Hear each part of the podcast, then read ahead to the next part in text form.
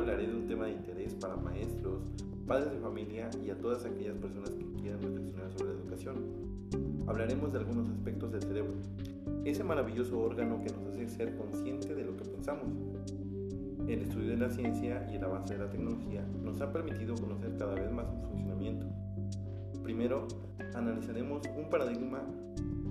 ¿Se acuerdan cuando nos decían que solo utilizábamos el 10% de nuestro cerebro? Pues no es así. Usamos todo el cerebro, ya que cada área cumple con una función específica. Quizá utilizamos menos de su capacidad, pero de que lo utilizamos todo, eso es, eso es un hecho. ¿Han observado cuando una mamá carga a un bebé? ¿Qué hace? Efectivamente, lo arrulla. El arrullo, además del contacto físico con la madre, estimula el cerebelo. Los niños que son arrullados ganan más peso fácilmente, desarrollan visión y oído tempranamente, duermen mejor haciendo su ciclo de sueño más regular. Como comentamos, el cerebro tiene distintas partes y estructuras, dos fundamentales. En el trabajo de padres, madres de familia y maestros es conocer cómo funciona el hipocampo y la amígdala del cerebro. Ambas son partes de un sistema llamado límbico.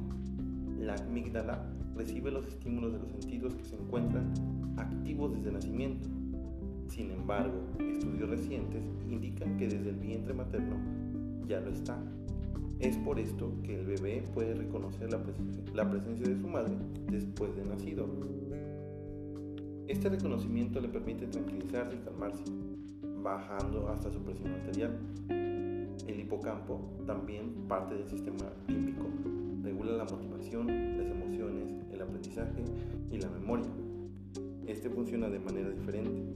¿Te has preguntado de qué edad son nuestras primeras memorias? Sí, efectivamente, alrededor de los 3 años. Quizá nos acordamos de algunas cosas que van en aumento conforme a la edad. Un niño antes de los 3 años no se acuerda de sus maestros, pero sí de las emociones que esto les genera.